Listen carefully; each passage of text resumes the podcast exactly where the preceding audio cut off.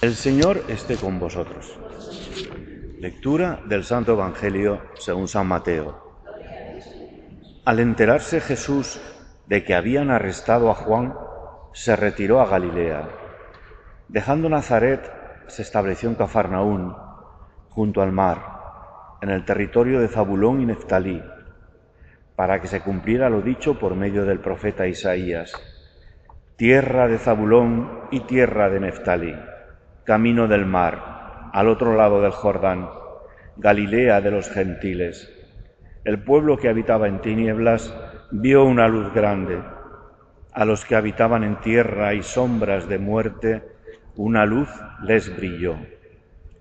Desde entonces comenzó Jesús a predicar el reino de los cielos.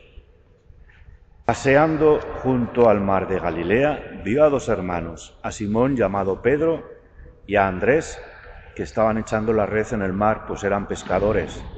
Les dijo, Venid en pos de mí y os haré pescadores de hombres.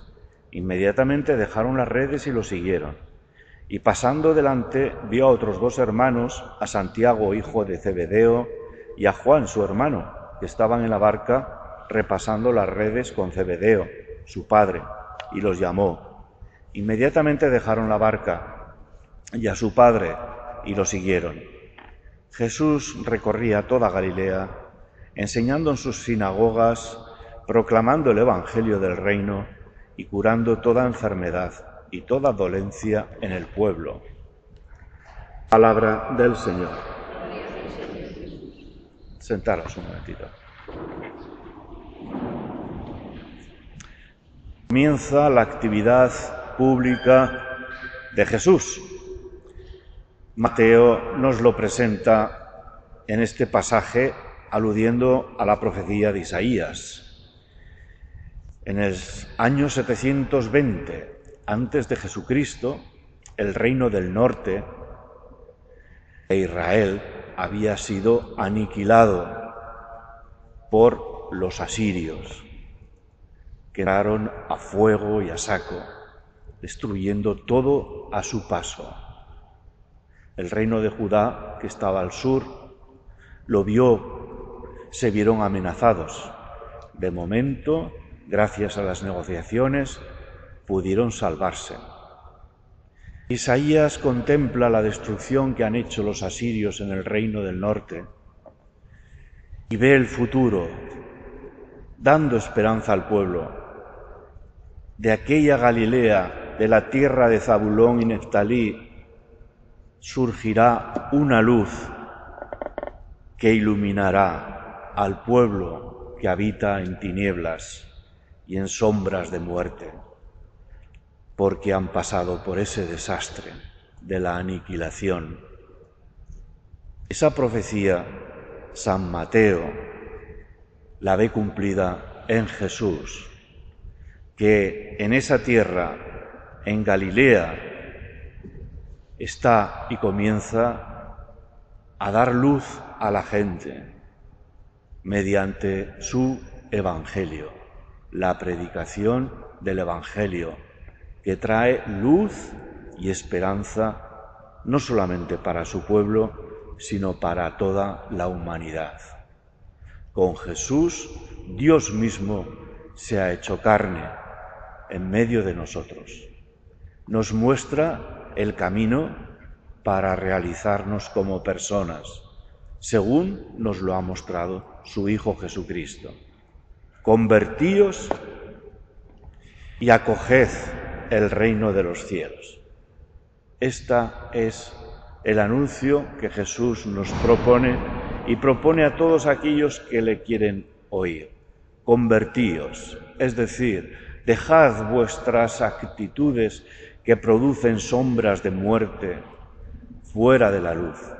Convertíos a las actitudes de la vida, del perdón y del amor. Dejad vuestros orgullos y vuestras soberbias, vuestros rencores y deseos de venganza. Convertíos al amor que perdona, al amor que sirve. Y tened a Dios en vuestros corazones estableciendo su señorío sobre todos vosotros. Ese es el anuncio que hoy recibimos del Evangelio. Un anuncio luminoso porque nosotros también podemos andar en el plano general por la política y las circunstancias que vivimos y también en el plano personal. Ciertamente, en situaciones de tinieblas, en situaciones en las que no vemos claro, Jesús nos propone, convertíos, volveros hacia mí, acogedme en vuestro corazón y empezaréis a ver con claridad, empezaréis a ver la luz. En segundo lugar, y como segunda enseñanza de este Evangelio para nosotros, Jesús, cuando comienza a anunciar su mensaje, quiere rodearse de unos discípulos para que sean testigos de lo que ocurre, para que ellos también aprendan, se conviertan al estilo de vida de Jesús, para que ellos formen esa primera comunidad de testigos. Importantísimo para nosotros. No se puede vivir la fe sin una comunidad. No basta con haber oído hablar de Jesús y yo vivo su mensaje a mi manera. Seguramente acabará pervirtiéndose. Necesitamos la comunidad los unos con los otros en los cuales confrontamos lo que vivimos, lo que creemos, siempre desde la luz de Jesucristo. Vemos tentaciones de abandonar la comunidad cristiana. Muchas, por muchos sitios, nos llegan voces para que las abandonemos.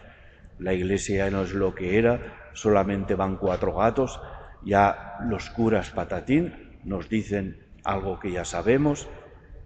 No, permanezcamos fieles al Señor que nos ha querido poner en esta comunidad cristiana para que crezcamos como discípulos suyos. Le damos gracias al Señor, pues, por su mensaje de luz para nuestras vidas.